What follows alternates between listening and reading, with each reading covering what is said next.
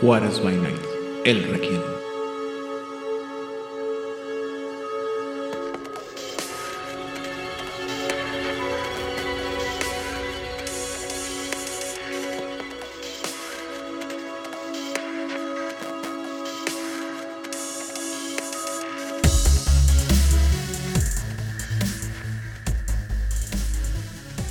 Bienvenidos a una sesión más de El Requiem aquí en Juárez by Night, donde siempre es de noche. Yo soy su anfitrión, Aidan Rodríguez, y en esta ocasión El Requiem está compuesto e interpretado primero que nada por nuestra muy atareada conquistadora de las tierras regiomontanas, ahora en de vuelta en sus terruños, la señorita Odil Clio. Hola, muy buenas noches, gracias por escucharnos. Esta semana me siento un poco como Sísifo. Espero algún día me quiten el castigo. Muy bien, también estamos acompañados por nuestro, nuestro ex- eh, secuestrado, exportado, invitado, ma- miembro ya del, del inventario de, de las tierras jalapeñas, el señor Itzana. Buenas noches, yo pens- prefiero pensar en este autoinvitado. La cosa es que, o sea, sí, sí estás autoinvitado, pero se oye mal porque eso implicaría que no eres bien recibido y la, la verdad es que aquí toda la gente es bien recibida y, todo, y, la- y casi toda la gente termina autoinvitándose, entonces estamos bien.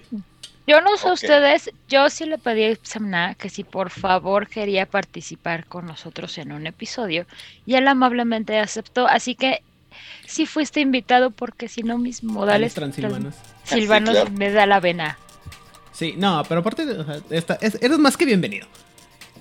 Y esto es para todos, o sea, si se quieren autoinvitar nos mandan un mensaje de, oigan, yo soy súper fan de X inserte. cosa. Y con mucho gusto lo recibimos. Así es. Y finalmente, pero no por eso menos importante, el segundo más tiránico productor de todo lo que es Juárez by Night, el señor Vlad. Oye, Genji, hola a todos. Eh, Se me olvidó toda la parte de diplomata plenipotenciario en las tierras tejanas, este conquistador, etc, etc, etc, pero dejémoslo en que es el segundo tiránico Oye. más, productor más tiránico. Ajá. Vlad, ¿qué se siente haber sido, este, que haya- te hayan quitado tu lugar? Cuéntame. Y que ya ni te respetan los títulos ni nada. ¿Qué se siente, Vlad? Mira, es que los títulos se llevan en el alma y no en las palabras. Eso sí. Muy bien. Muy bien. El día de hoy, a menos que me equivoque, eh, no tenemos ninguna noticia que mencionar.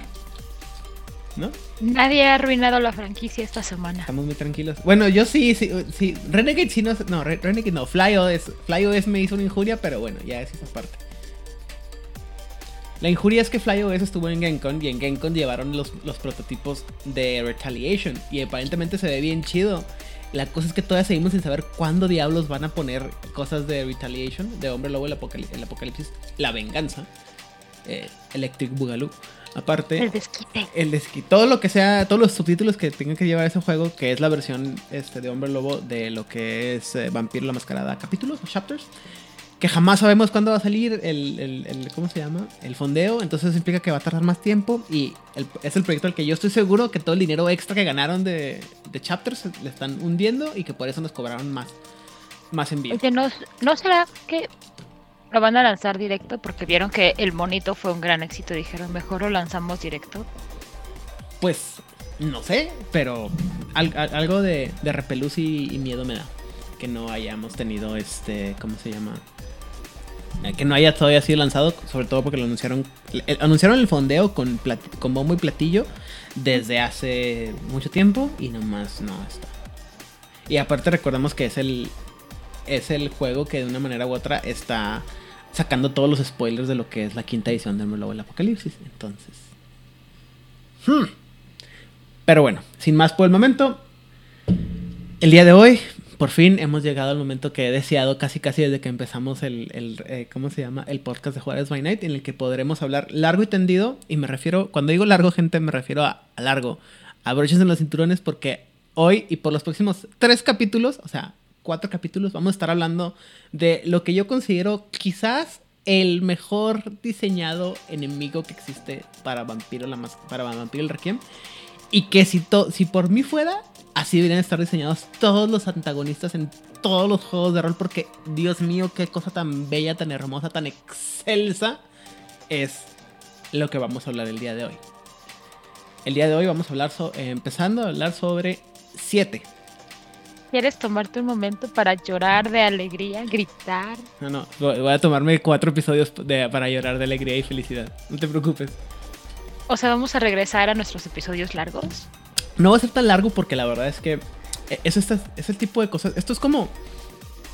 am, es como cuando pruebas una comida muy buena, un- unos tacos muy buenos o una, un, filete muy bueno. O, sea, cuando conoces algo que tiene muy buen sabor en un restaurante y que en lugar de, explicarle a la gente lo bueno y platicarle, mejor dices: Ven, siéntate y prueba lo que yo probé para que seas feliz y conozcas esta, esta felicidad. ¿Por qué? Porque de otra manera es les estaría robando la oportunidad de conocer todo lo que van a lo que pueden conocer de este de esta gran agrupación que es 7 con el la ahorita vamos a hablar un poquito más pero las preguntas obligadas es Odil ¿qué opinas qué sabes qué, qué idea tienes tú de 7 porque yo sé que tú no no tienes tanto amor por ellos aparentemente ¿Quién te digo que no tengo tanto amor por ellos? o sea no Ah, no al nivel de, de las estirges Ah, es que las estirges son muy malvadas y ya luego hablaremos de las estirges. muy bien Am, me parecen un excelente antagonista, como tú dices, porque además son misteriosos, misteriosos. Y si tú como na- y y uno como uno siempre tiene que ser herramienta del narrador. Por favor, narradores, por todo lo que amen y tengan respeto en sus vidas, no permitan que sus jugadores jueguen con ellos, porque estos son 100% antagonistas. Vas a tener un problema en mesa si permites que uno de tus personajes sea un 7 porque va a ser activamente antagonista del resto de la mesa. Su misión va a ser ser antagonista. Si tienes una mesa donde les gusta eso, pues es una opción. A mí no me gustan esos ambientes porque los jugadores pueden escalar. Lo bonito del 7 es que es un misterio tras otro misterio tras otro misterio. Y tus jugadores se van a devanar los sesos. O sea, en el momento que descubran que hay un 7 por ahí, van a querer saber que es un 7. Y la verdad es que no van a saber que es un 7. Porque pueden encontrar al 7 verdadero, falso, falso, o al 7 falso, falso, falso, verdadero, o a los verdaderos falsos. Porque aquí no hay como mano negra verdadera y mano negra falsa. Aquí es como, como una cebolla. Hay muchos niveles de verdades y mentiras. Y eso lo hace muy rico y te da un gran misterio. Si lo cachan tus, perso- tus jugadores. Y si no lo cachan, es un placer que tú tendrás privado viendo cómo tus, tus jugadores corren como osos sin saber para dónde van. Yo iba a decir reinas descabezadas, pero eh, también funciona. Funciona igual. Y bueno, ahorita, ahorita regreso a tus ideas. Itzana, Yo, la verdad, no estaba tan familiarizado con 7. Lo único que me había llamado la atención era la conexión con el dios máquina, que es para mí de lo mejor que tiene Crónicas de la Oscuridad. Entonces la conexión que podía haber con Los Ángeles, que son mis antagonistas favoritos de todo este, Crónicas de la Oscuridad, dije, oh, qué padre. Cuando empiezo a leer ahorita, es para, preparando para este episodio, dije, qué hermoso es esto. Me encanta la estirpe de Belial, pero aquí puedes tener antagonistas muy diversos, con diferentes tipos de temáticas, puedes meterte con cuestiones científicas, cuestiones bíblicas, cuestiones este, de política, de lo que tú quieras. Eh, puedes conectarlo con Cazador la Vigilia, lo cual también me encantó. No, no, esto es, esto es maravilloso. Efectivamente, yo, yo comparto tu idea de que este es el ejemplo de cómo se deben de hacer antagonistas. muy bien. Gracias. Vlad. Ya, la sonrisa Corría el año de nuestro Señor 2004. Eh, hace mucho, mucho tiempo atrás. Ah, cuando me presentan el Requiem y que me están dando la presentación de, ok, y mira, y estas son, son los clanes. ¿Y qué es esto? Ah, ok, es esto y estos son los, ah, las alianzas. Y esta es la alianza mala y esta es la alianza más mala. ¿Por qué son alianzas tan malas? Ah, no, mira, es que ellos son como, como la primera idea del Sabbat. Y yo dije, ¿de qué estás hablando? Sí, porque recuerda que en la primera edición, bla, bla, bla, bla, bla, una historia de, una lección de historia eh, de Mascarada, Que no había pedido, por cierto. que no había pedido. Yo quería jugar Requiem, pero gracias por toda la referencia a Mascarada. Eh, y la verdad, me tomó tiempo en entender qué, qué eran, porque a primera vista y en la primera impresión no podía identificar, no me parecía, no sabía cómo diferenciar esto de, de la estirpe de Belial, porque los dos son malos, los dos son tus antagonistas, ah, y a mi entendimiento inicial, el 7 nada más eran como cholos que al final de atacar dejaban su marca de fueron los 7 si no te metas con este barrio de los 7 así lo veía.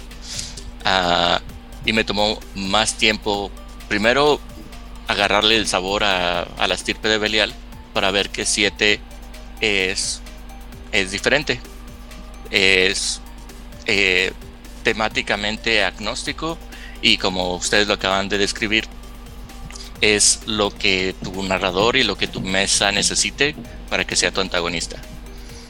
Ah, y ese fue mi entendimiento de, él. Y en estos episodios ah, voy a hacer estas preguntas de cómo me lo diferencian entre del otro antagonista y como ustedes lo han descrito, es un muy buen antagonista. Eh, a través del, del episodio eh, intentaré aclarar mis dudas que tenía al inicio. Muy bien. Eh, a ver, vamos a tratar de recordar todo lo que, lo que dijeron todos. Um, primero que nada, Vlad, creo que es una, una diferenciación muy, muy importante. Belial's Brut, siempre o la estirpe de Belial para mí siempre se planteó como el enemigo de los vampiros, el enemigo, el, el- el- objetivo, el que hay que vencer, pero un enemigo muy evidente, ¿no? O sea, es- son malos, son malos malotes de Malolandia, son satánicos, hay que matarlos, pero 7 siempre se me figuró que era mucho más etéreo, mucho más intangible, mucho más incognoscible por los personajes y que eso aumentaba su este su capacidad de hacer, ¿no? Porque el, el primer libro lo menciona así, dice, es que nadie sabe quiénes son siete, nadie sabe qué es lo que hacen, nadie sabe qué es lo que los motiva, simplemente, como dices tú, aparecen, dejan la, o sea, matan, arrasan, dejan su, su pinta y se largan y ya nunca volvemos a saber quién es. Dime. Pero no creo que hay una diferencia enorme entre el 7 y el Belial Brood. El Belial Brood sí va ya vayando como muerte, caos y destrucción, pero también están buscando cómo sumar gente a su, a su causa, esperando que esta muerte, caos y destrucción haga que gente sienta el llamado o aumentar el número de gente que siente el llamado. Y es, ah, pues, eh, the more the merrier. El 7 no anda buscando eso hasta donde se sabe, es como, voy a llegar y voy a arrasar. O sea, yo no estoy buscando ganar adeptos, yo no estoy buscando convertirte, yo no estoy esperando que tú digas, yo tengo la razón. Yo tengo una misión y tengo una tarea muy clara, que es esta, que usualmente es pues, exterminar a, a, a los vampiros. Ah, también como dice Itzona, creo que es un, es un misterio que se puede relacionar a muchas otras cosas. Eh, y también creo que se pueden plantear incluso como este. Yo no soy tan fanático de Los Ángeles, menos los que plantearon en, eh, en ¿cómo se llama? En el descenso. Love Machine. El descenso. Pero los Cashmalins de. ¿Cómo se llama? De Prometean. Me parecen un poquito más interesantes. Y creo que también se pueden unir con ahí. O sea, todo lo que ayuda al, al juego a, a unirse. Con otras partes me parece muy bien. Ya saben que yo soy. A mí me gustan jugar mucho en esas partes en las que los juegos se conectan uno con los otros, en los extremos de los juegos y, pensar en las posibilidades. Y no sé si ya lo mencionó en algún episodio anteriormente, pero este libro 7, el libro de 7 fue el que me el que me hizo darme cuenta de la complejidad y de lo bello que tenía el mundo de, de Crónicas de Tinieblas y que me hizo me abrió la, la mentalidad de decir es que ah claro es que todo esto son puras herramientas güey y puedes agarrarlo como te dé la gana pero aparte o sea la, la inspiración que me dio para yo agarrarle amor a, a, a- a crear personajes y decir a, a no ser tan cuadrado, creo, sino a decir posibilidades tras posibilidades tras posibilidades. Está. Es, es lo que me hizo este libro, ¿no? Y el libro de 7 de, primera edición de Vampiro el Requiem tiene muchas cosas muy buenas, eh, se los aviso desde ahorita. eh, les voy a vamos a contarles lo más que podamos, pero la verdad es que sí es, sí es una gran parte de siéntense, lean el libro por cachitos como tengan que leerlo, pero van a salir muy, hay unas partes muy chafas del libro, la verdad, pero en general es un libro muy muy padre. Entonces sale, eh, eh, mi visión es que le pierdes mucho menos al libro que de lo que le ganas. Si, le- te le echas el libro así, le sacas muchísimo. Incluso diría yo, más que a el de Belial Brut. Belial, la estirpe de Belial sirve para establecer unos villanos que tienen conexiones ah, horizon- no, verticales muy grandes, en el sentido de que son organizaciones o antagonistas que, que van a todos los niveles, desde el más bajo, es decir, desde humanos, ghouls, vampiros y demás. Pero este, la, el alcance que tiene 7 es muy horizontal, es decir, cubre muchísimo.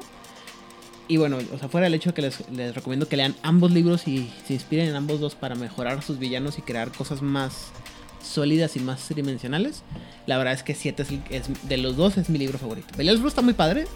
7 es mi libro favorito y mi antagonista favorito. Solamente y, y solamente por debajo y muy por debajo así en, en ¿cómo se llama? medidas microscópicas de las estirpes. Pero bueno, el día de hoy, eh, gente, después de haber hecho toda esa larguísima introducción, vamos a hablar sobre eh, el 7. Pero a diferencia de otras cosas que hemos mencionado anteriormente, primero vamos a hacer una eh, énfasis en el 7 como se presenta en la segunda edición de Vampiro el Requiem y luego vamos a analizando eh, cómo es que se presenta 7 en la primera edición en Vampiro el Requiem. Entonces, habiendo dicho lo anterior, eh, en segunda edición 7 son vampiros que cazan otros vampiros y a los cuales las cinco alianzas tienen un miedo común.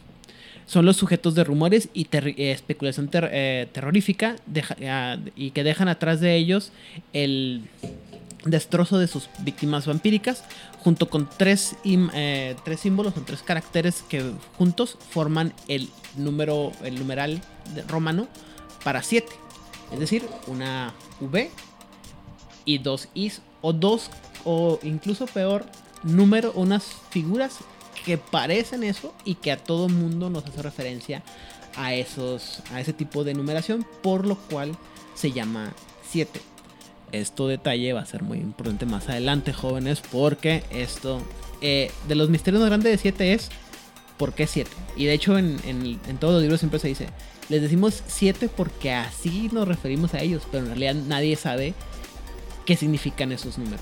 O ese, o ese Bueno, símbolo. Implica que al menos saben que existen los números romanos y cómo se escribe el número 7 en romano. Eso ya habla bien de estas personas que leen los símbolos.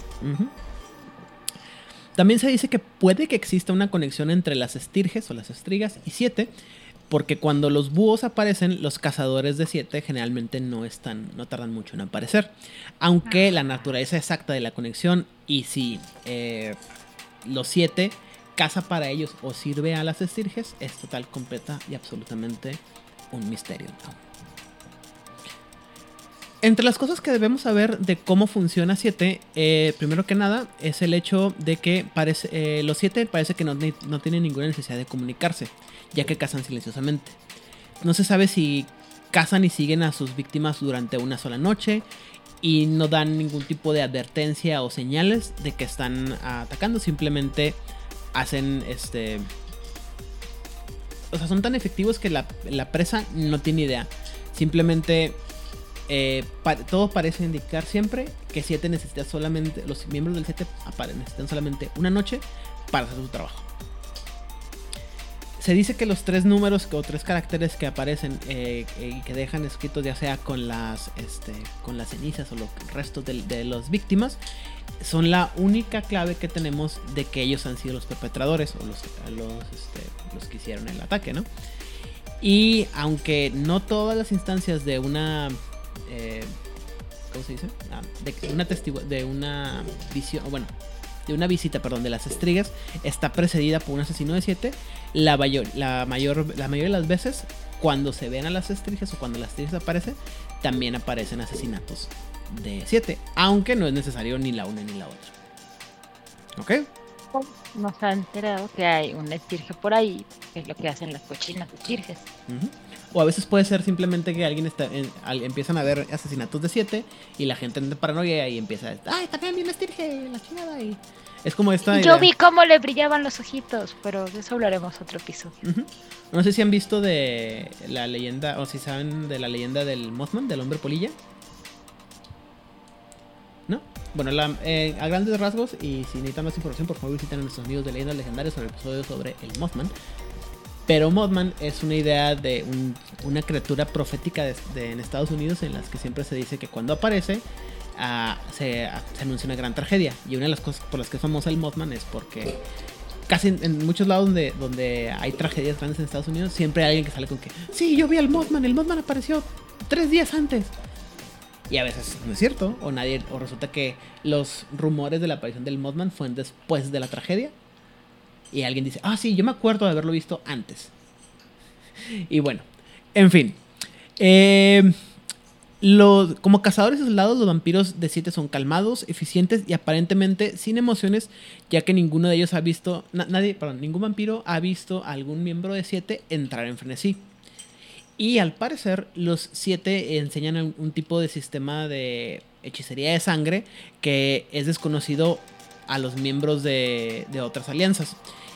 Y las, la verdad es que lo que dejan ellos como evidencia de estos rituales son objetos em, extraños. Y los rituales o los señales, los símbolos que usan esos, generalmente son totalmente. o sea, no. No le podías establecer, decir, bueno, esto tiene una base en el, en el vudú o en la magia alta del ritual. O sea, simplemente es. Si yo tuviera que adivinar, es que estos, estos símbolos son para, para hacer algún tipo de magia, pero no lo puedo relacionar con ningún tipo de magia. Ni el Croak, ni la, ni la hechicería aran- este. Ah, ¿cómo se llama? La que no es este. Eh, Tebana. Tebana. Tebana no es nada de lo. O sea, es muy am, sui generis a tal punto que toda la gente que, me- que los que cuando lo investigan dice, ok, la única solución que la única explicación para esto es que sea algún tipo de hechicería practicado sobre eh, por 7. Y generalmente esto es lo único que sabemos, es la única forma de comprobar que 7 fue el perpetrador. Porque eso sí, el 7, el símbolo, siempre va a estar presente. Muy parecido a lo que hacían los miembros de la mano negra en Vampiro el Requiem, pero eso es aparte. Eh, Vampiro enmascarada. Vampiro el Mascarada, perdón, sí. Después, no sé si les conté la historia de cómo se hizo la, la leyenda de la mano negra, pero es aparte. En fin. Eh, Digo, no es como que un vampiro no pueda llegar a hacer su crimen y poner cenizas el 7 para decir, ah, sí, vamos a decir que fue el 7 y no fui yo. Eso sí, pero también hay una forma. de- No es como, ese- no es como esas cosas no pasen. No, no es como que no pase. Pero bueno. Otra cosa que sabemos también es que los siete nunca toman poder en las ciudades como otras alianzas lo hacen. Si tienen la, la o sea, si van ganando, los vampiros poco a poco van a desaparecer hasta que ya no queda ningún vampiro en la ciudad, incluso los siete. Cazan los vampiros y después desaparecen. Y a dónde van o por qué o de dónde vinieron sigue siendo un misterio. Los vampiros de 7 parecen no estar eh, preocupados por lo que les pase a ellos y es muy... Es, no queda claro si ellos mismos se destruyen a sí mismos cuando acaban su trabajo o si, o si simplemente consideran que son diferentes. Porque a todo esto, en caso que les he mencionado, 7 es, una, es un grupo de vampiros también. ¿Dudas, preguntas, comentarios hasta este punto? Vlad tiene cara de que tiene cosas que preguntar. Ok, en resumen, Ajá. ah, asesinos silenciosos que no sabemos por qué están atacando, Ajá. pero siempre dejan su marca de yo fui. Ajá. Ok. Y son poderosos porque son silenciosos o son poderosos porque no los ves venir o porque son realmente más poderosos que tu vampiro normal. Promedio. ¿Odil? Yo diría que un poquito de todas son muy eficientes y muy eficaces en lo que hacen. Son muy organizados. Son muy misteriosos. Son como la Inquisición española, vaya. Nadie los Nobody espera. Specs, exactamente. Igualitos. Así, exactamente así. Y esa es una de, de sus más grandes armas, la sorpresa. Perdón. Em, entonces, más allá de sus habilidades, que estaremos hablando de ellas, el secretismo que tienen y el hecho de que tú no sabes qué es lo que los motiva y cuál va a ser el siguiente lugar, porque no hay, no, no hay un, no, no es un sistema patrón. No es como que digas, ah, atacaron ciudad 1, luego 2, claramente siguen 3 y 4. ¿No? Podían llegar a 1 y desaparecer y luego llegar a 4 si tú no sabes que vienen por ti, ni te enteras. Y como no tienen como blancos también que digas, ah, es que siempre que llegan a una ciudad, atacan a los primogénitos, o atacan al círculo de la bruja, o atacan a, a los grandes líderes de las alianzas, o a la Ordo.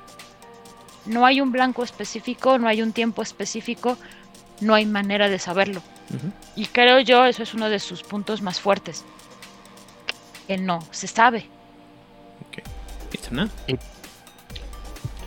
Yo nada más quiero decir dos cosas. Eh, una, ahorita que hiciste el comentario de la mano negra, ponerle pin a eso cuando hablemos de uno de los posibles orígenes del 7, cómo le llaman ellos a su a la cacería, Ujú. está muy Ah, conectado Claro, con claro. la mano negra. Y la otra una, una cita de Lovecraft que él decía, eh, no existe peor miedo que el miedo, no existe mayor, emoción más fuerte que el miedo y no existe peor miedo que el miedo a lo desconocido. Y eso es 7.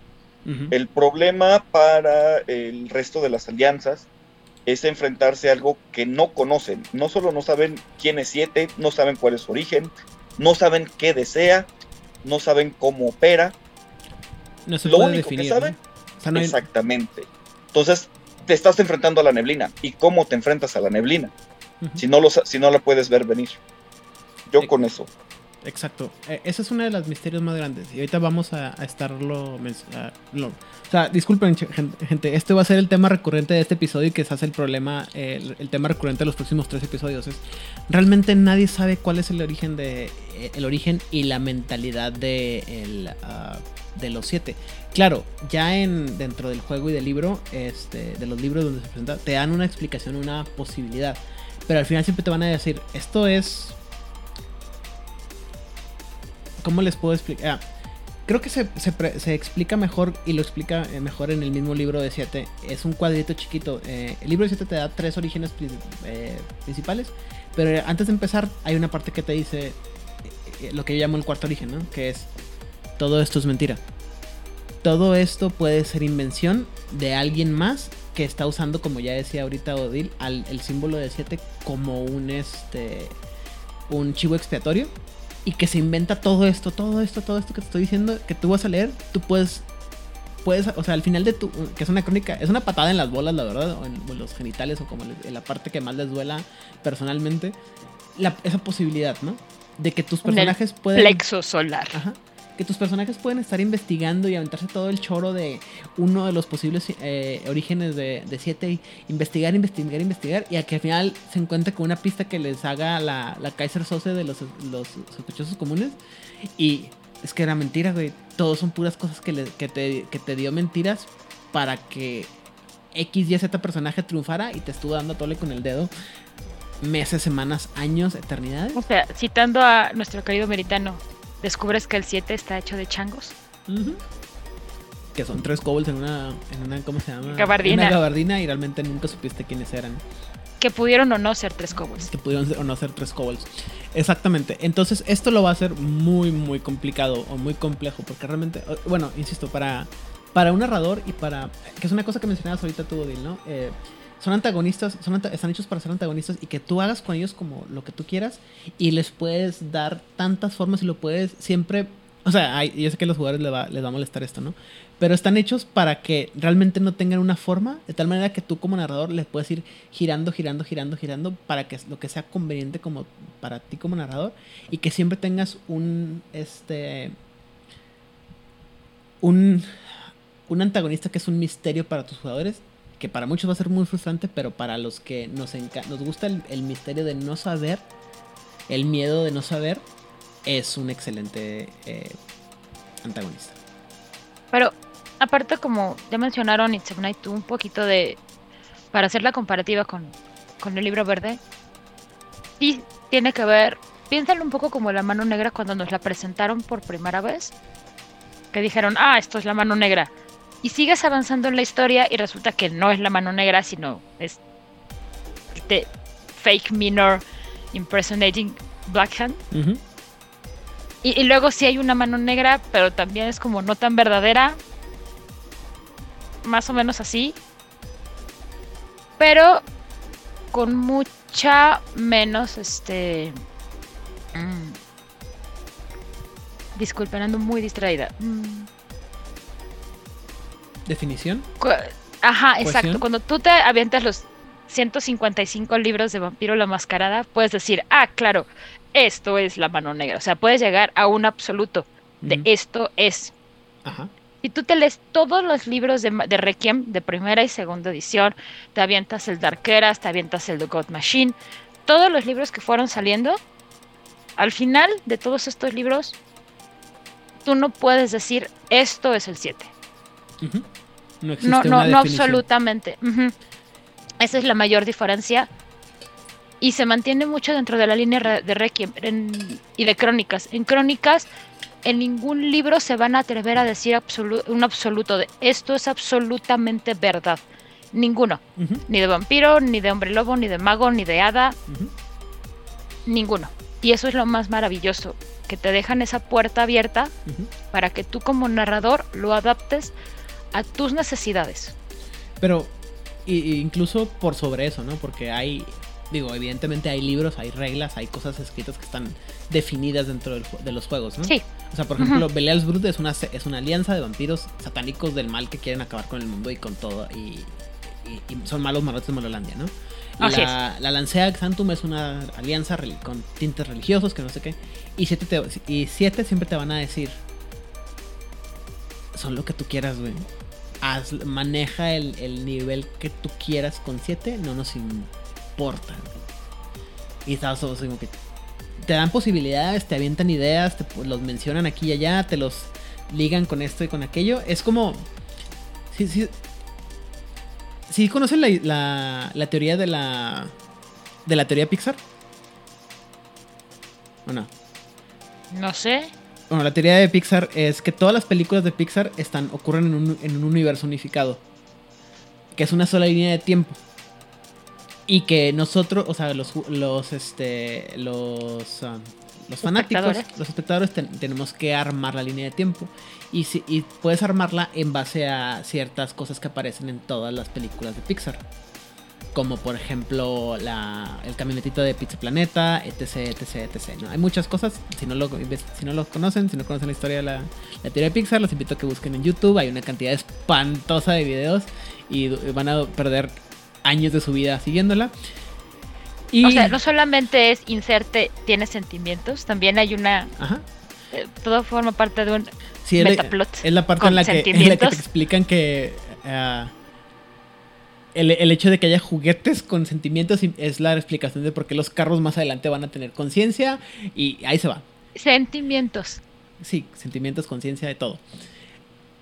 Y con 7 es lo mismo, te los avientan de repente en- aquí y allá y a veces las referencias que hacen en otros juegos es de que, pues estas criaturas que nadie sabe qué rollo, güey, están ahí y se acabó y son muy buenos. Ahorita mencionaba, creo que Vladimir hizo la pregunta, ¿no? Son, eficientes porque son muy poderosos. Son muy poderosos, están generalmente a la par de cualquier del vampiro más poderoso que tengas tú en tu ciudad. Este, pero sobre todo lo que tienen es una cosa que era lo que hacía tan tétricos en un inicio a los a los asamitas, ¿no? Y es a lo, al Banu Hakim, que es esta idea de que no los podía detectar. Eh, lo hemos manejado muchas veces a lo largo de los episodios del Requiem. En primera edición, no recuerdo si en segunda edición todavía existe o a ese nivel, siempre existía esta idea de lo que es el, eh, la marca del depredador. Que es esta idea de que tú como, como vampiro este, exudas un tipo de, presencia que al otro, otros vampiros al verla se, se erizaban, ¿no? Se, se entraban en defensiva y había una como competencia por determinar quién es superior, que podía terminar en, en frenesí o en combate. Que hay maneras de, evitarlo, como ya lo vimos, que generalmente se implican grandes poderes de parte de las personas que están evitando y que están. eh, eh, eh, que logran controlar esta bestia, ¿no? El asunto con 7, Vlad, es que de repente aparece un vampiro en tu, en tu casa, en tu Haven, y tú no sabes cómo chingados entró y te está atacando y dices tú, ¿por qué diablos? O sea, no lo conozco, no sé por qué me está atacando y no lo detecté. ¿Sí? Entonces, ese es un problema. Y luego los poderes eh, propios que tiene 7 los van a hacer muy eficientes para, cansar, para cazar a otros vampiros. Y eso es lo que va a generar el misterio, ¿no?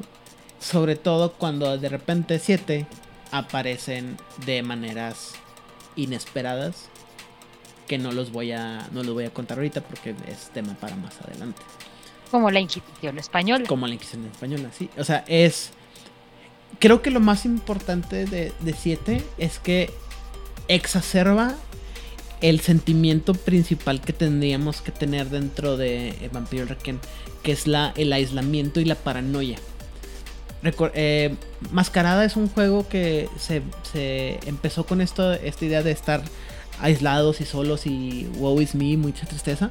Pero conforme el metaplot se convirtió en algo muy importante para Vampiro la Mascarada, la, la sensación de aislamiento de... ah, ¿Cómo se llama esto? Ah, De la experiencia de tu personaje aislado de la humanidad y de todo. Ajá, y de todo se perdió porque todo mundo, todo mundo jugamos con que, ah, sí, los Justicarse y la, este, el, el Metaplot, y como si hubiera un, un vampiro, un, un diario, un periódico que nos informara de todo lo que estaba pasando en el Metaplot, ¿no? Entonces todo el mundo lo sabía todo. Y Requiem era, siempre lo hizo mucho énfasis, es, cada ciudad se rige por sí misma, nadie sabe qué pasa en otras ciudades, hay patrones, sí, pero estamos todos separados. Y lo que pasa en una ciudad puede no pasar en otra y puede que nadie nunca sepa qué pasó en una ciudad. Y 7 te ayudaba a eso. O sea, de repente tú puedes llegar a una ciudad y no saber, no encontrarte nada. Y decir, bueno, pues voy a empezar aquí mi terruño y mocos, llega 7 y te mata. Y, o, sobrevives y no, güey, no te metas en esa casa, en esa, en esa ciudad porque pasé 400 años y es el primer vampiro que conozco. Y chango, resulta que me quiere matar, güey. No, mejor a esa ciudad no te acerques porque nunca me di cuenta que estaba ahí. O sea, te, aísla mucho y te hace sentir este sentido de persecución y de aislamiento de... ah, no es anomia, es este... Es simplemente estoy...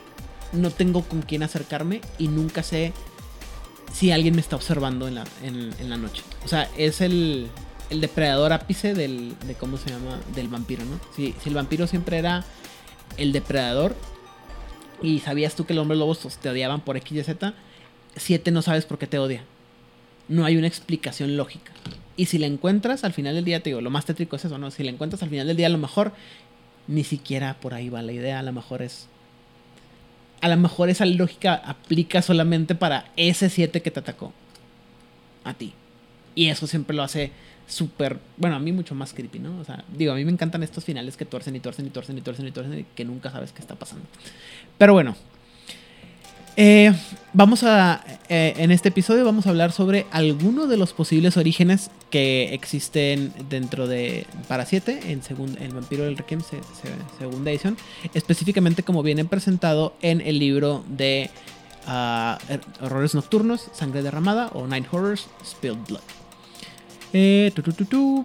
Dice que. ¿De dónde viene? La, la historia dice que el origen de 7 es un misterio y no hay ninguna certeza sobre si son muy viejos o muy nuevos. Eh, puede ser que vengan desde la antigua Roma o incluso antes de. o algo más moderno. La verdad, eh, la verdad es que no. Debido a la naturaleza de la historia vampírica, como parece en el Requiem, el determinar exactamente qué es 7 va a ser todavía más difícil. Lo que sí sabemos es que a través de la cacofonía, es decir, en todos los eh, la comunicación que existe o que puede llegar a existir entre los miembros de los vampiros a nivel mundial, existen siete rumores que se filtran comúnmente y que podías eh, cualquiera de ellos pudiera ser el origen, ninguno de ellos pudiera ser el origen o puede ser que ninguno o todos ellos tengan algún poco de verdad. ¿Sí? Entonces, primero que nada, eh, el primer rumor es que los vampiros de 7 no tienen idea de lo que están haciendo y que todos y cada uno de ellos ha sufrido un lavado de cerebro. atacando a solamente siguiendo un impulso poshipnótico que está activado de alguna manera extraña y que se nadie sabe cuál fue el objetivo o por qué se hizo este objetivo. ¿Ya? ¿Les dio miedo? ¿No? ¿Todavía no? Muy bien. Les va a dar más miedo más adelante. No, sí está. Sí está terrible. Porque. Lidiar con una amenaza que además ni siquiera sabe que es una amenaza. Que de repente puede ser tu compañero de cuadrilla, tu compañero de alianza con el que te llevabas muy bien, tienes, este, le tienes mucho afecto, o al menos el nivel de afecto que puede experimentar un vampiro, y de repente un día se despierta y te mata. Y no tienes ni idea de por qué, o bueno, te ataca. Y no tienes ni idea de por qué. Y al otro día le- lo confrontas, si so- sobrevives al ataque, lo confrontas y te dice, no sé de qué me hablas. Eso fue lo que pasó en, un- una de las de los hilos de historia que un narrador puso durante un año. Y es cuando el narrador se dio cuenta, no leen las retros que les mando, qué triste. Qué triste, güey. Ajá, porque les ponía el narrador, Juanito Pérez, ¿no? No, pues una retro en un LARP, este, los LARP se supone que pasan como en tiempo real. Entonces, los vampiros hacen cosas de evento a evento. Tú mandas acciones entre juegos y el narrador te da una retro. Que es Continúa el resultado de. Ajá, que es el resultado de tus acciones. De, ah, ¿sabes qué? Yo voy de cacería. Ah, ok. Bueno, el narrador que sí sabe todo lo que está pasando en la ciudad es, ah, es que yo sé que va de cacería a tal zona. En tal zona ha habido problemas entre estos vástagos o ha habido problemas porque yo sé que los hombres lobo están haciendo cosas por allá. Entonces, ah, bueno, tu, tu cacería no fue tan exitosa y además saliste golpeado. Por dar un ejemplo, ¿no? Entonces, en las retros de los jugadores les ponía que aparecían heridos o que aparecían, les ponía cositas así como, no recuerdas qué pasó en tal tiempo o de pronto no te queda claro qué sucedió. Y si se los ponía, yo leí todas esas retros eventualmente y es como, pero ¿por qué el pre- Yo estaría muy preocupada como jugadora que mi retro dijera, no te acuerdas qué pasó O no te queda claro esta semana o estas dos semanas o de pronto tienes armas en tu refugio que no sabes cómo obtuviste. Y así se las fue cantando hasta que en un en un estelar que en el que casi se muere la mitad de los personajes, porque la otra mitad eran los del 7. Sí, fue casi toda una alianza la que terminó corrompida, porque el narrador empezó con una, o sea, como si fuera un, un virus tal cual. Entonces, todo empezó con un NPC que infecta a un NPC, ¿no? Pero todo mundo confiaba en este PC de, ah, claro, ella es buena, ella es, nos ayuda, en ella podemos confiar. Y sí, hasta que no, entonces pasaban de pronto tiempo a solas y ya ¡pum! se, infecta- se hacía la infección, ¿no? Y cuando llega este, este LARP, el narrador le dice, tal, tal, tal, tal, tal, siete personas, vengan conmigo, tengo que hablar con ustedes. Chan, chan, chan. Y todos así como, ah, bueno, X. Y como eran de la misma alianza, menos uno que era un gangrel colado ahí raro, fue como, ah, ok, pues no hay pedo, ¿no? Y yo nada más veía las caras de estos sujetos, como eran con cara de, no mames". Pero aparte estaban en otro cuarto, nada más yo los vi por una ventana, yo no sabía qué estaba pasando hasta meses después que me enteré. Fue un, pues, ¿qué les está diciendo? Pues les estaba diciendo, pasa esto, pasa esto, pasa esto, Deme ustedes van a personaje. reaccionar, van a ser así. No, ustedes tienen su hoja de personaje, pero esta es su motivación. Y obviamente, este acaba el juego y muchos de estos jugadores estaban realmente muy molestos con el narrador. De, pero me utilizaste y el narrador. Sí, pero es que yo no supe. Está en tu hoja de retro. Por favor, lean sus retros. Si tenían alguna duda, este. Hubiera sido bueno que me preguntaran por qué. Pero nunca preguntaron por qué tengo estas armas, por qué no me acuerdo. Y ya fue el trancazo. Así- Y fue un problemón, porque entonces fue un, rompimiento de confianza muy grande. Porque era la alianza, eran los cartianos. Y bien que mal, toda la ciudad confiaba en los Eh. cartianos. Craso error. Digo, ¿qué? No, no, no, no, no, pero es que en este caso activamente los personajes sí estaban haciendo cosas positivas por la ciudad porque eran vampiros muy, muy jóvenes. Que Ah. estaban con todo este trip de la... a- de- de, vamos a hacerlo bien y demás. Eh, eran muy jóvenes. Cositas. Y entonces de pronto, o sea, no es que fueran buenas personas, es que eran buenos vampiros, entonces también querían que la ciudad estuviera padre. Muy bien. Y Ah, toda la ciudad se queda así de, ¿qué pedo? O sea, la alianza como, la única alianza de la que no esperaríamos todo esto, mm, nos hizo todo esto. Y sí fue un problema muy grave, o sea, ya el narrador habló con cada uno de los jugadores, les explicó, sí pidió disculpas de, creo que sí me pasé de lanza, tal vez debí ser un poco más explícito.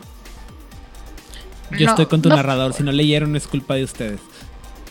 no fue un LARP bonito, la verdad es que nos salvamos por puras buenas tiradas porque y porque dos personajes salieron al quite, si no, se acaba ahí el LARP. Así Ah. de grave, porque además el era el del 7 estaba muy pesado. Mira, te voy a decir una cosa. Este, yo estoy con tu narrador, pero número uno, este, creo que el miedo, eh, o sea, el miedo que presentas primero, que presenta primero Insomniac, que es la idea de que tu compañero de repente un día se levanta y se vuelve loco. Eso es un miedo que siempre nos da a todo el mundo, ¿no? El saber que cualquiera de tus amigos en cualquier momento se puede voltear y resulta ser, resultar ser algo que no, es- que no es lo que tú crees, es horrible, ¿no? Pero cuando tú eres el malo también, que también esto es la posibilidad que existe, que, eh, o sea, que es lo que plantea esta idea de que son todos vampiros tan eh, lavados del coco, es que tú no sabes si tú eres. Y cuando tú no sabes si tú eres también el malo, eso también es un gran terror para cualquier persona. Y de hecho, esto es una de las ideas que más me gusta. Y esta historia me, me- me idea, esta idea me gusta que la, que la rescataron de uno de los libros más leídos y menos entendidos de todo el libro, de todo el universo de Vampiro la Mascarada, que es el libro del Sabbat. Porque esta, historia, este, esta idea la manejan en el libro del Sabbat, como los, los manchurianos. La idea de que tú puedes estar, este... Tú puedes ser un, va- un vampiro del Sabbat que está condicionado para pensar que eres un vampiro de la camarilla y un día despertarte y, y, y darte cuenta que has estado traicionando a la camarilla sin saberlo. Y ese es con lo mismo, así, lo mismo cuando lo agarraron en 7 dije yo, ah, qué padre que lo agarraron porque esa es una excelente posibilidad de historia. Pero bueno, O un poco como el ay, la película de Schwarzenegger de que pasa en Marte. El Vengador que sí era mal que sí era malvado pero no era malvado pero sí era malvado pero no era malvado y finalmente dice no no seré malvado me quedaré con la protagonista súper hermosa Así es. Eh, también, las, otro, otro de los chismes que se dicen sobre lo que pudiera ser el origen de 7 es la idea de que tanto sus mentes como sus almas han sido destrozadas y remanufacturadas o recreadas por el dios máquina, que ahora, y ahora sirven como un, ah, un correctivo para destruir o eh, ah, secuestrar a otros vampiros para que ellos también puedan convertirse en destructores sin mente como ellos son. La única razón, o solamente la única- la única, el único ser que sabría por qué existen solo siete en, un- en cualquier lugar al mismo tiempo y por qué dejan esta marca sería el dios máquina, si es que lo sabe. Y eh, un punto de experiencia al que sepa por qué, a qué hace referencia esto de los siete. De que nomás hay siete vampiros en... De siete. Exacto. Ding, ding, ding. Claro, como si fueran los salubres. Pero aparte. eh, pero malvados Ajá. O sea, salubres. Pero, Pero, aparte. perdón, las furias también son siete, ¿no? Creo. No. Solo. Las furias de, de Dios Máquina Ah, sí. Sí, sí. también son siete. Son Ah, siete. es un buen número el 7 siempre es un buen número Es un número bastante bonito. Pero aparte, y todo, para todos aquellos que no estén familiarizados toda- bien con la idea de el dios máquina, eh, la, la idea básica es que el dios máquina en sí posiblemente esté quebrado o esté loco o no sepa qué es lo que está haciendo. Entonces, eh, la, la implicación aquí es que la marca que dejan los miembros de 7 es un fallo en su programación. Muy bien. Ahora, Eh, ujú. Ah, aquí yo les voy a decir mi, mi teoría muy personal del dios máquina y es mi ilusión. cuando hablamos de tecnocracia va a quedar como más claro, pero en la tecnocracia hay una agrupación que se llaman los Iteración X o los ITX, que tienen una idea muy particular de por qué la realidad funciona o cómo fue creada, y todo tiene que ver con un plano de la umbra que se llama autócton, Ujú. y en autócton está el dios máquina. Está un dios máquina. Ajá. Está Bueno, una para, máquina que para propósitos. Está una cosa, una conciencia. para los ITX es el dios máquina, pero es una conciencia, según la ITX, omnipresente. Y que para propósitos prácticos es un dios.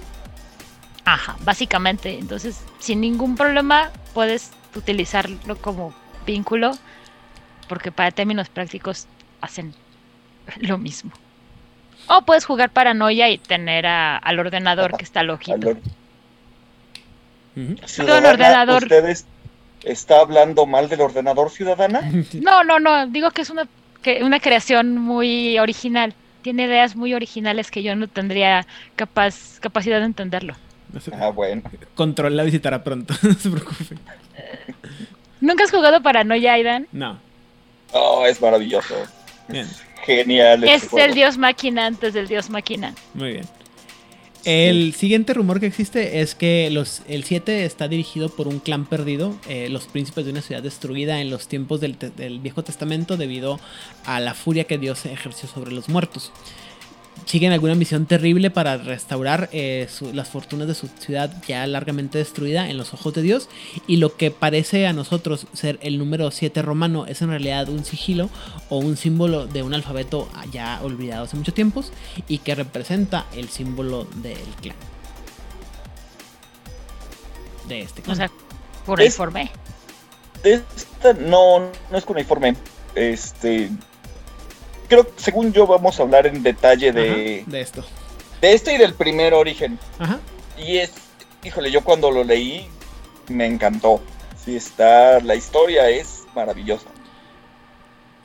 Eh, sí, está padre, pero bueno, eh, síganos en, la, en nuestra serie dedicada a 7 para poder saber más que está. Lo que estamos hablando. Por eso no me estoy parando tanto tiempo a hablar sobre esto. El cuarto rumor es que son vampiros que por alguna razón, de alguna manera, lograron escapar de la esclavitud de las estirges. Quizás a través de un ritual conocido solamente por miembros de 7 y que ahora buscan cazar a, los, a las estirges y a sus sirvientes y aliados. Y como la mayoría de los vampiros, como más adelante lo vamos a platicar, no saben a quiénes que los estirges han corrompido, las víctimas de los 7 pueden parecer al azar, pero en realidad están siendo escogidas cuidadosamente. Lo cual convertiría a los, a la, a los siete no en los antagonistas ni en los villanos de, de Vampiro Requiem, sino en los héroes. Secretamente están. Secretamente están Son la ah, Resistance. limpiando a las ciudades. Oh, ok. Y por eso están siempre en silencio, porque no pueden confiar en nadie. Porque ellos se ven a sí mismos como los verdaderos ah, Héroes de la realidad. héroes, héroes de la realidad. Ajá. Son los cazadores de los cazadores De los cazadores. de los cazadores. Ok, Insisto, este. Depredador ápice. sí. Inception. Esto es Inception. Ok. Muy bien. Inception. The Conversation. Eh, Algo así. Oye, esto, esto me gusta mucho. está muy Está- padre. Este. Esta, esta parte que voltea voltea la moneda y tú todo este tiempo crees que son los enemigos, pero en realidad te han estado haciendo un favor mata- eh, eliminando a todas estas eh, vampiros que- Alimañas. alimañas que estaban en tu ciudad. Este. Es- esto aparentemente se presenta en segunda edición del Requiem. No recuerdo esta parte que lo mencionaron en el segundo libro de Requiem, pero sí está bien chido que, que sean así como que. A lo mejor no son tan malos como parecen, güey. Este, pero digo. A lo mejor son peores. a lo mejor son peores, pero como a mí me encanta el 7, como ya les he platicado, pues así como que todo lo que haga ver bien a 7 me encanta. Muy bien. Eh, el siguiente posible origen es de que en realidad ellos pertenecen a un culto místico cuyo acrónimo es el, la V y dos Is latinas Vi. que practican una magia poderosa de, de magia de sangre y se le, le ofrecen a los vampiros una opción muy simple. únete o sé destruido.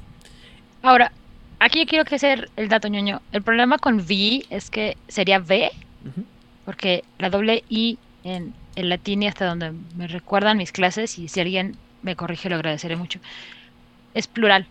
Cuando tú ves una palabra en latín con terminación doble I, está hablando de un plural. Es como al agregar la S en español. Es simplificando mucho, es un poco más complejo, pero simplificando, cuando tú ves algo en latín que tenga doble I, son varios. Es la S en español simplificándolo. Entonces, También depende de la, ser. de la terminación de la palabra, ¿no?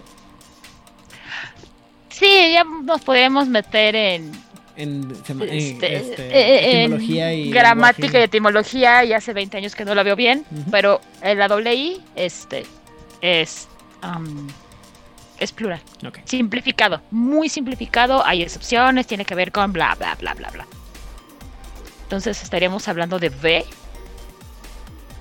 o U, porque la U, porque cuando tú ves escrito, el alfabeto que tenemos actualmente ha cambiado mucho, entonces la V puede funcionar como V o como U, Qué padre. Me encanta. de nada. Y está bien chido porque entonces serían los. Uh, Los U. Justo eso estaba pensando. perdón, soy un tonto.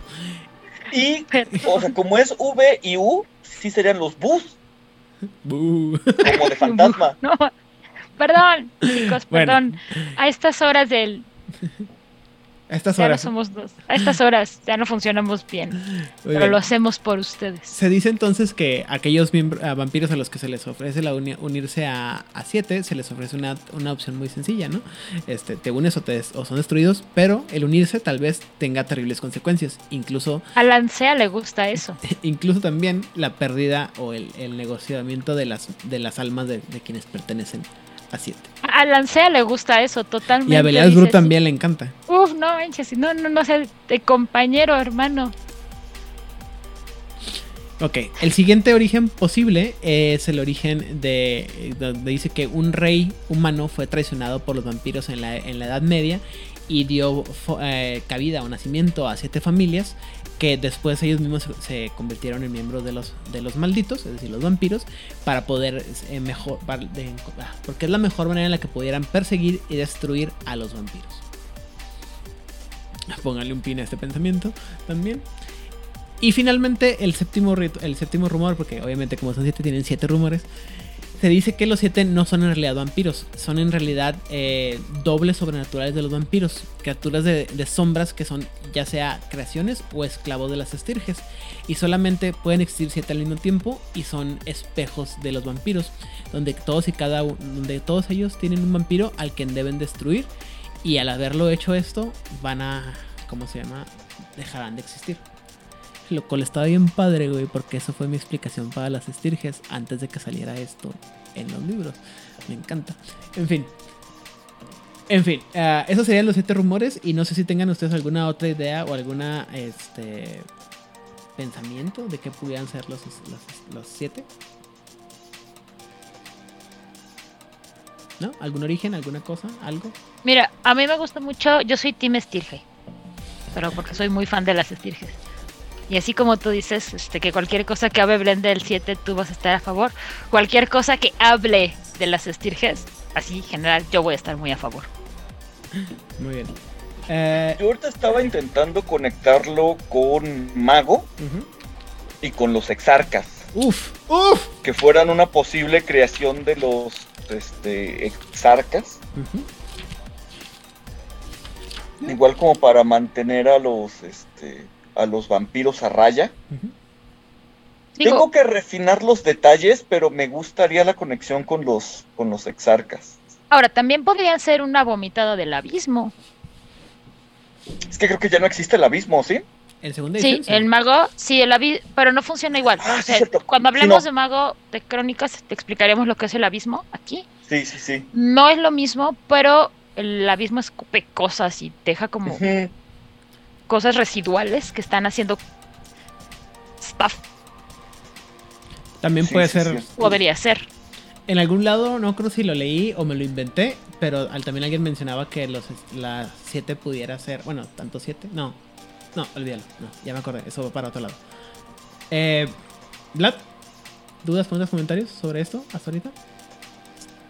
No puedo recordar en este momento la referencia de la película que quiero hacer acerca de esta parte de que son los, la teoría de que son los dobles. Ah, ahí está esta película en, en donde tus dobles eh, sale, están saliendo de los espejos y Mm, salen de los espejos, eh, te buscan y tienen la, ¿cómo se llama? Tienen el, el llamado, tienen eh, el sentimiento de que tienen que encontrarte y matarte. Ah, y ah, eso es lo que estaba pensando y visualizando eh, en esta teoría de los ah, de tus dobles, que son estas criaturas que vienen de el universo paralelo, el, el universo del, del otro lado del espejo, y que cuando cruzan ah, creen que ellos son los originales y tienen que matar a su doble, porque te ven a ti como el enemigo, no se ven ellos como que son los que han cruzado a este plano, y solamente de- puede existir uno, porque al ver a tu, a tu doble se activa cierta, ¿cómo se dice? No es paradoja, una, una locura que te lleva a, a un tipo de frenesí que quieres destruir a, a tu reflejo porque tú crees que no es el verdadero.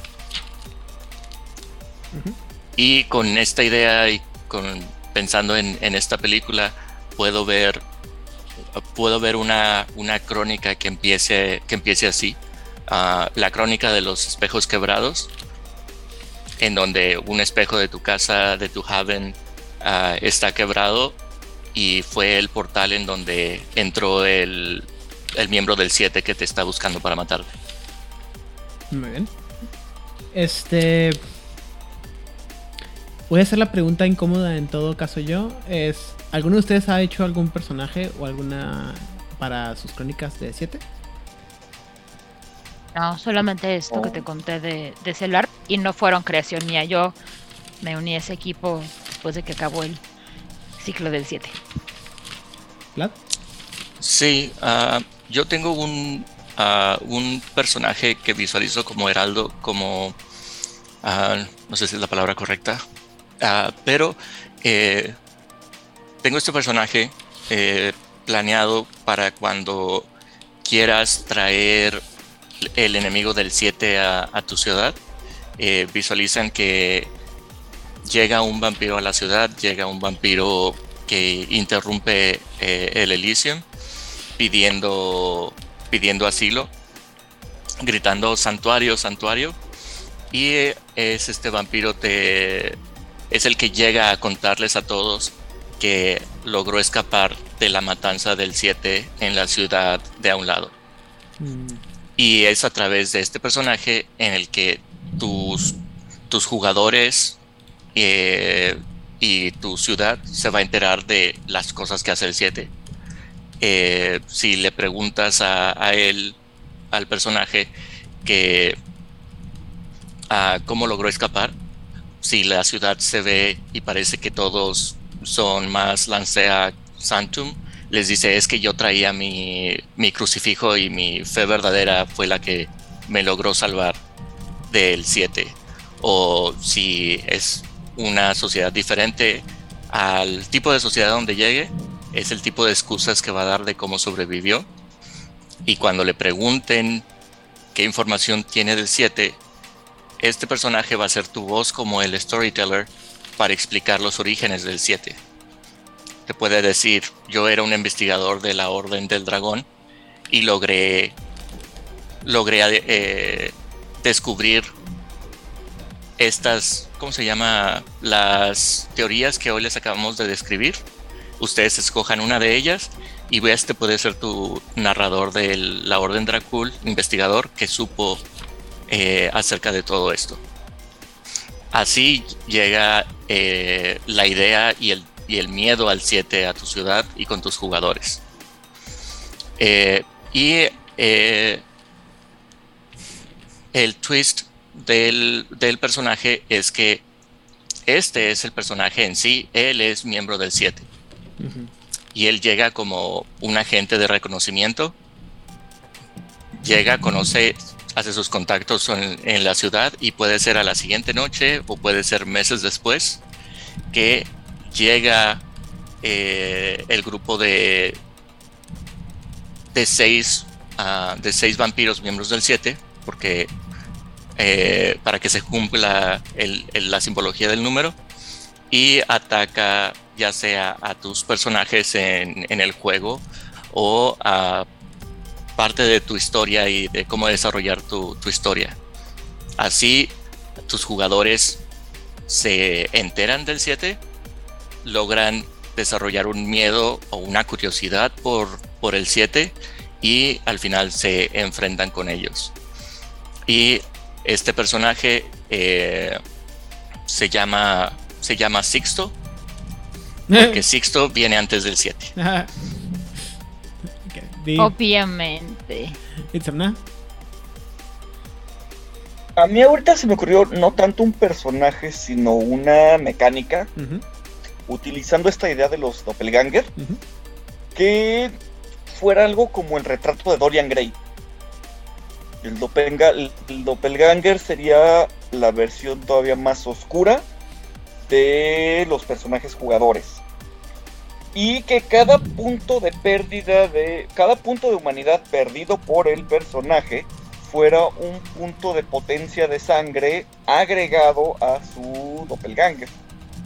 Y obviamente el objetivo de 7 en este caso sería matar a estos personajes para apropiarse de su vida se me haría una forma interesante de eh, mostrarles a los jugadores todo lo que están haciendo tiene consecuencias, al menos por el tipo de jugadores medio sociópatas que tengo. ponerles como esta consecuencia de estás creando una versión todavía más oscura y más perversa de ti mismo y lo estás haciendo más fuerte. Y eventualmente va a venir a cazarte, ya no metafóricamente, sino literalmente va a venir a cazarte guárdame ese, ese pensamiento para dentro de cuatro semanas, güey. Ok. Apúntalo en algún lado porque te lo vas a preguntar y me resuelvas. Pero para poder este, mencionarlo. por mi parte, sí creé varios personajes de 7. de hecho, creé 7. Pero. creaste tú o el infame? Ah, ay, perdón, esta tos. Eh, COVID-19, 20 o 22, no sé. Este, el infame narrador de Juárez by Night creó este, unos personajes de 7, de hecho 7, pero por cuestiones de, de. ¿Cómo se llama? De lo que son los personajes, no se los puedo contar en este momento. Porque va a tener mucho más sentido más adelante. Eh, chan, chan, chan. chan, chan, pongan un pin. Ya ven que me encanta poner pins por todos lados y, no, y nunca quitarlos. No se los, eh, se los dejo ahí para que ustedes los quiten cuando les, caiga el 20. Eh, lo que sí les puedo platicar es que en las primeras iteraciones de Juárez by Night existía un personaje con el nombre de Alexander, que era un personaje muy misterioso, que nadie sabía qué era lo que hacía, simplemente parecía a todas vistas ser un personaje muy poderoso, medio loco, y eh, un poco eh, extraño. Y entre sus grandes misterios era el hecho de que nunca despertaba el Predator Taint o la marca del depredador en los otros vampiros. Originalmente lo había pensado de otra manera. Eh, perdón, había sido pensado para hacer otra o tener otra explicación el por qué estaba así, eh, que estaba la verdad bastante incompatible con el resto de las mecánicas del de Requiem. Pero en este caso me voy a atrever a pensar que si hubiésemos de hacer una revisión de lo que pasa, de lo que pudiera ser, eh, probablemente eh, sería un miembro del, de, de 7, basándonos en esta idea de que es una de estas personas que se le lavó el coco, rompió la programación y ahora no sabe ni de dónde está, ni cómo es, ni por qué. Simplemente está ahí y quizás sea la, la mano ejecutora de 7 de este programación como virulenta. ¿Manchurian? Ajá, manchuriana, exactamente. Manchuriano. No se me ha ocurrido, no se le ha ocurrido al narrador de Juárez Banet hasta este momento, que me está aquí viendo con cara de que me quiere asesinar, pero es un excelente momento para aplicar esta situación. Eh, entonces, no sé, ¿tienen alguna otra cosa que quisiéramos aportar sobre eh, este inicio de lo que es 7? Eh, no. el 7 ah, es todo lo que tú quieras ser, todo lo que tú quieras que sea y más. Es el, el. ¿Cómo se llama? El villano proteico amorfo. Entonces, eh, puede ser lo que tú quieras. O puede ser Y, nada. eh, y para términos de juego, mm, ¿es esto un Deus Ex Máquina para, para los narradores? De, ah, mm, ah, ¿Cómo son estos nuestros chivos expiatorios eh, predilectos o tienen ustedes algunas guías que creen que serían más apropiadas para cuándo traer a los siete o en qué estilo de juego entran los, entran los personajes de los siete. Porque como puede ser cualquier cosa y todo a la vez, se puede caer en la comodidad de... ¿Y por qué pasó esto? Es que ah, había un personaje del 7 que, eh, que explotó la catedral. Sí, eso fue lo que pasó. O sea, ¿cómo no hacerlos los chivos expiatorios? O No, temáticamente, Al ¿en contrario, qué estilo? al contrario, ver, es una buena forma de usarlos, eh, usándolos como el chivo expiatorio. Y ya eh, es como lo que platicaba ahorita Odil. Tú los puedes poner ahí a los a 7 como un chivo expiatorio para todas las cosas malvadas o para todas las eh, el- las correcciones histriónicas que quieras poner en tu crónica.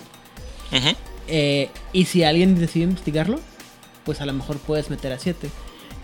yo en todo caso lo, voy, a, voy a hacer la recomendación antediluviana. En el sentido en el que yo considero que si tú como narrador quieres poner a, a ¿cómo se llama? A 7 en tu crónica, que tienes que tener una idea ya de para dónde quieres llevarlos. Una, un origen o una explicación y que te y que te lleves con ella, ¿no? Eh, yo en lo particular, yo les voy a decir una cosa, les voy a, les voy a hacer spoiler desde ahorita.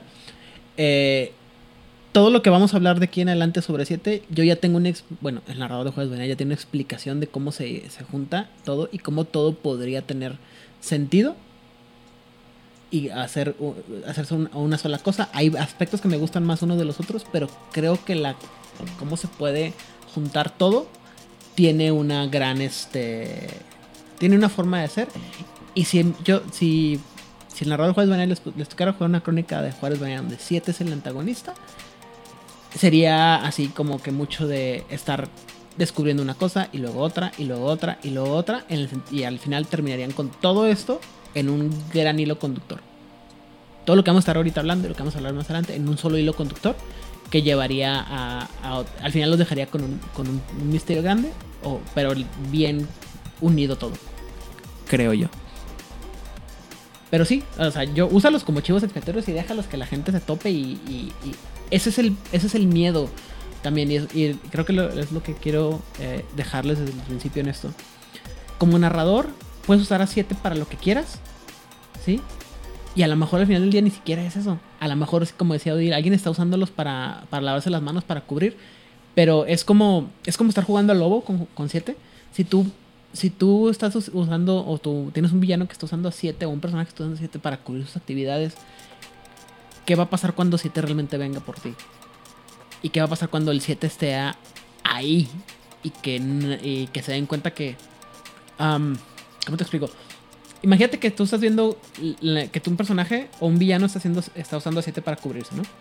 Está haciendo cosas malas y malas y malas y, malvadas y todo. Y te da a ti un... Entonces le da, le da como un rasero o un, un nivel de, de lo que puede hacer 7. Y luego metes 7 de verdad en la crónica. Y, la, y los jugadores empiezan a querer enfrentar con 7. Y resulta que lo que, lo que sabían que 7 podía hacer es falso.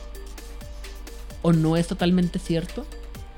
Y entonces te enfrentas a un, a un enemigo con el que no estás preparado para enfrentarte. Y ándale, güey. Ahí te va a.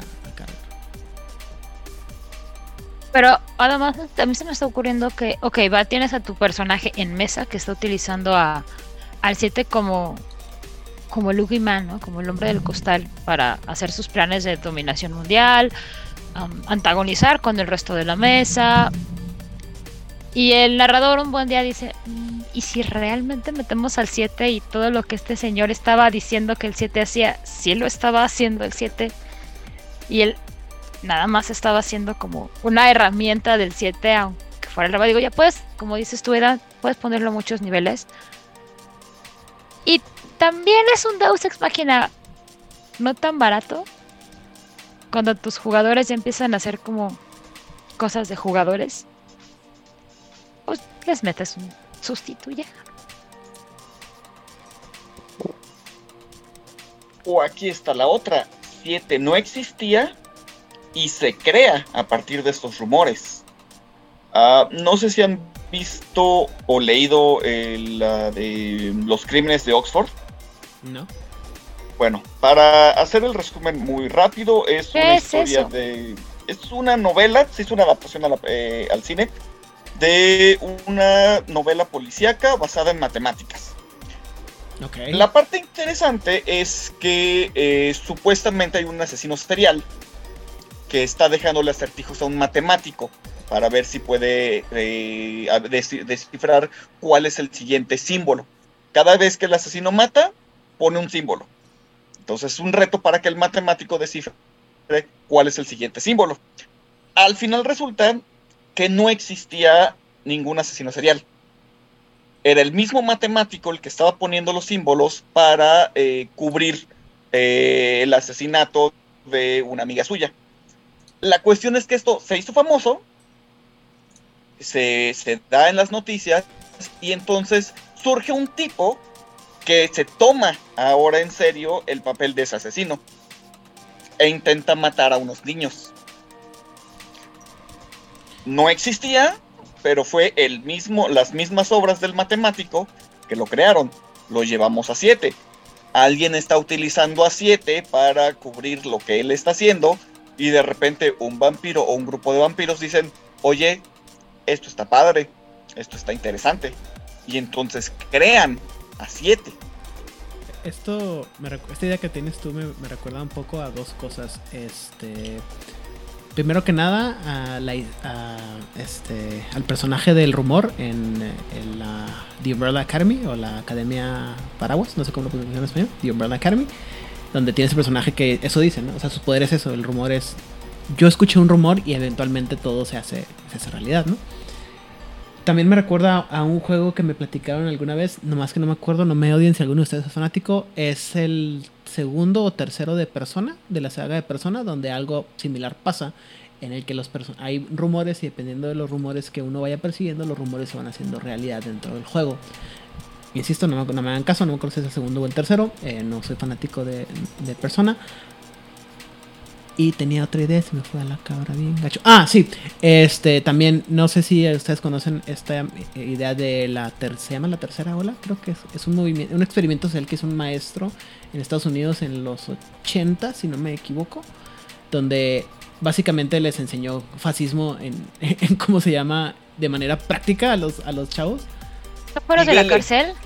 No, no, no. Esta es una película, originalmente es una película alemana que se llama Die la, ola, así eh, en, literal la traducción. Es genial si pueden ver. No, no he visto la versión gringa, vi la versión alemana, si pueden verla, es excelente, porque efectivamente es esto básicamente lo que ah, la historia está también por ahí. Eh, yo la yo la conocía como que había sido algo fáctico, una historia de verdad, en la que básicamente un maestro les empieza a enseñar a, un grupo, a una clase, eh, les empieza a construir un grupo pseudofascista en el que de integración y todo con símbolos y, demás y, y, poco a poco el, el cómo se llama el, el, grupo empieza a crecer fuera de la clase hasta que abarca casi toda la escuela y escuelas similares hasta que el maestro le dicen chavos esto era un juego o sea y, el, chiste es la, o la parte dramática es el, resquebrajamiento del grupo y cómo sienten que ya no tienen ningún tipo de objetivo porque realmente creían en los objetivos de la, de la ola, ¿no? también aquí hay una cosa bien importante, cuando tú nombras algo, existe. También. Entonces... Y, y estoy seguro que... ¿En qué momento también está esta situación de en qué momento el 7 no existía y cuándo fue nombrado por primera vez y empezó a existir. Podría haber nunca existido hasta que alguien se aventó como en la séptima ola de, me voy a hacer toda esta agrupación para tapar mis propios asesinatos. Y como nos cuenta la historia de Itzamna, alguien se la tomó en serio. Y es. Pues estos asesinos tienen todo el sentido del mundo. Claramente los vampiros son un problema. ¿Y cómo vamos a acabar con ellos? Pues solamente alguien que realmente comprende a los vampiros puede acabar. Muy bien, vampiros matando vampiros. Me parece la mejor idea del mundo. Muy bien, entonces si no queda nada más que aclarar, más que agregar por el momento. Bueno, sí, este, una cosa jóvenes, insisto, eh, prepárense, vienen como tres episodios más donde vamos a estar analizando esto, amárrense a los, a los cinturones, creo que, en serio creo que nunca le hemos dado tanta atención a, a un grupo de, de dentro de vampiro, de vampiro, verde o rojo, pero es que en serio las ideas que están, están muy padres y van a, y van a ayudarles, ah, sobre todo, y, y no nomás para Vampiro, eh, para casi para cualquier juego en el que tengan que desarrollar un antagonista bien construido, les van a dar muchas buenas ideas. Y van a ver cosas este, recopiladas de otros juegos y bien aplicadas que van a decir, ah, ok, muy bien. Entonces, más por el momento, este, Odil, saludos y redes sociales.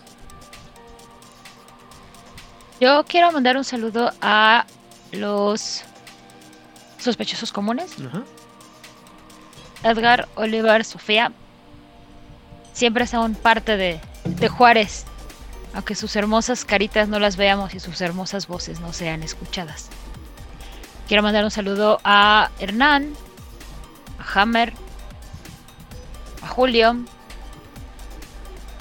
Aparentemente tenemos un nuevo seguidor que no sabía que estoy haciendo podcast desde hace dos años. ¿Quién tú? Hola Xavier, bienvenido. Ah, muy bien. Y Argel. a mi marido yo siempre le mando saludos todos los días al despertar, le mando mensajitos preciosos. Ah, Y en la tarde y en la noche, durante varios momentos del día. Y le mando fotos de las gatas. muy bien. Pero también le mando saludos a mi marido vicioso. Que todos tengan una muy maravillosa semana. Y si empiezan a ver notaciones extrañas en las paredes, tal vez sería buen momento de cerrar bien puertas y ventanas. Muy bien. ¿Itzamna?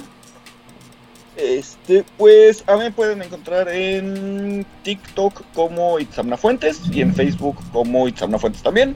Eh, generalmente publico mis aventuras en las artes aéreas y un poco de divulgación de ciencia.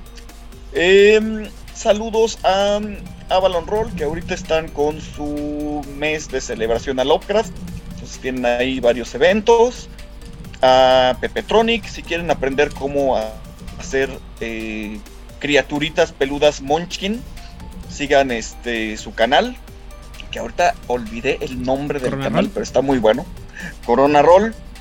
Eh, al doctor Meritano, que ya también tiene tiempo y yo creo que mientras estemos con Requiem no nos va a visitar, pero espero que esté escuchando. Y un saludo muy especial a las personas de este, ¿cómo se llaman? Mazmorras y dragones que escuché, olvidé el nombre de esta chica que apareció en el capítulo de Las Furias Negras de Nación Garú. Mena. Yo soy malísimo con los nombres, perdónme, pero me encantó su participación. Entonces un saludo para ellas. Alright. Ah, Vlad. Saludos a mis amigos de Fortaleza, de Sao Paulo. Saludos en Instagram a Santos by Night. Eh, también, también un saludo a Luis Fernando Figueroa, que está esperando con ansias nuestro capítulo del 7.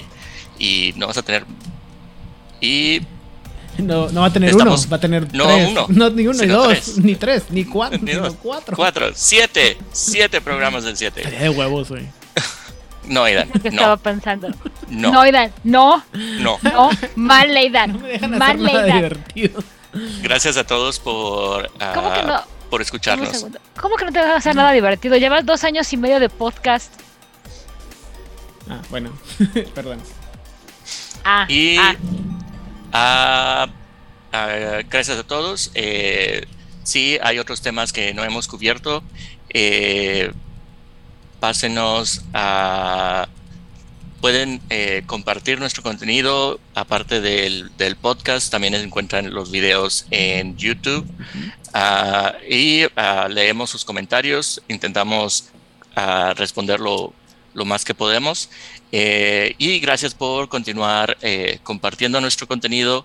Eh, y ah, también me gustaría a mí ah, saber qué tipo de personajes del 7 ustedes, quienes nos escuchan, han creado o van a crear a partir de escuchar estos programas. Muchas gracias. Muy bien. Eh, Odil, la respuesta es que la vaca puede ir en la terraza. ¿Sí? No pasa nada. Si no saben lo que están hablando, chequen sus, chequen sus memes por ahí y van a encontrarlo. Pero bueno, en fin. Eh, un saludo a toda, por mi parte, un saludo a toda la gente antes mencionada. Eh, y también por mi parte, pues obviamente, como siempre, a la gente de Latinoamérica, a Camedia México, toda la gente que nos permite postear en sus, eh, en sus muros cuando en los grupos, ¿no? 20 Natural, Juegos de México, el Gremio la Frontera, Nivel Aurix y demás que se me olvidan en este momento. Muchas gracias a toda la gente que nos apoya, a la gente de Jugador Casual, a la gente de Masterface, a la gente de Corona Roll. A la gente de Mochilas Chasm también muchas gracias por apoyarnos, que siempre nos dan sus likes y nos ponen nos comparten eh, los retweets. Muchas, muchas, muchas gracias. A la gente en Argentina, la gente de Voces del Lander, que vamos a estar con ellos eh, mañana. Cuando se escucharon esto el lunes, el día de hoy, vamos a estar el mañana martes, vamos a estar hablando con ellos sobre Vampiro el Requiem. Obviamente, largo y ¿En vivo? En vivo, sí, claro, con Ana Clara y Rodrigo, eh, la gente de La Voz de Angan, nuestros amigos de La Voz de Angan eh, Secretos Oscuros y El Circo de Medianoche eh, en Argentina, en Chile, eh, Oscar Guerrero, perdón, y la gente de Chile en Tinieblas, en España, en Madrid, otra vez si no me equivoco, David Aliaga, en Barcelona, nuestro buen amigo Emilio Rubio, alias Nigel Nigel, que siempre nos, nos, escucha en su trayecto laboral. Y eh, en Málaga, la gente de La Frecuencia, en Rosa, Damián, David y también Laura. Creo que no me falta nadie por saludar. No, que ya no. Y bueno, en fin. Eh, muchas gracias a todos la gente que nos escucha también en eh, YouTube, en todos lados que nos comparte. Espero que disfruten mucho. Les juro que todo esto va a valer la pena. 7 es muy, muy, muy padre. Y me encuentran en todos lados eh, como Aidan Rodríguez. el tiempo, la calidad, la cantidad, el lo que vayan a encontrar de, material puede variar de plataforma a plataforma. En Facebook casi no pongo nada. En Twitter cosas de Pokémon y Warhammer. En Instagram fotos de mi, de mi gato y o mi perro. Y cosas de magia y cosas del estilo. Y sin más por el momento, si ya son parte de 7, por favor, compártanos. Compártanos. Compártanos.